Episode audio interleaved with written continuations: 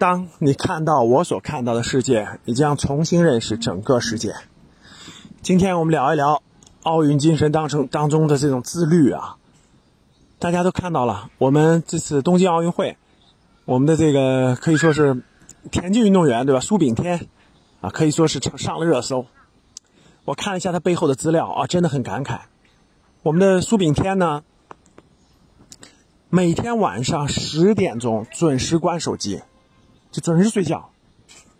平平常这个吃饭，无论是什么场合，无论是亲戚朋友聚餐，还是各种各样的场合，从来不吃各种就是不健康的食物啊，特别是油腻的东西啊什么的都不吃啊，非常之自律啊。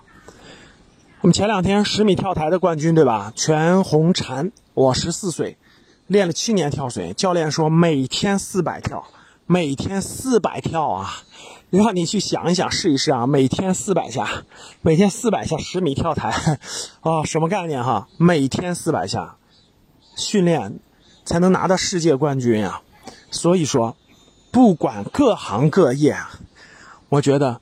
奥运赛场上，奥运精神上给我们阐述了一个非常重要的道理啊！不管各行各业，没有说是天才，没有说是轻松或最后取胜的，最后出人头地的，最后获得成功的，都是有惊人的自律，背后有惊人的目标计划，惊人的自律，啊，真是这样。各行各业，我觉得只要第一你有这样足够强大的自律，第二有清晰的目标和计划，我觉得最后都会不一样的。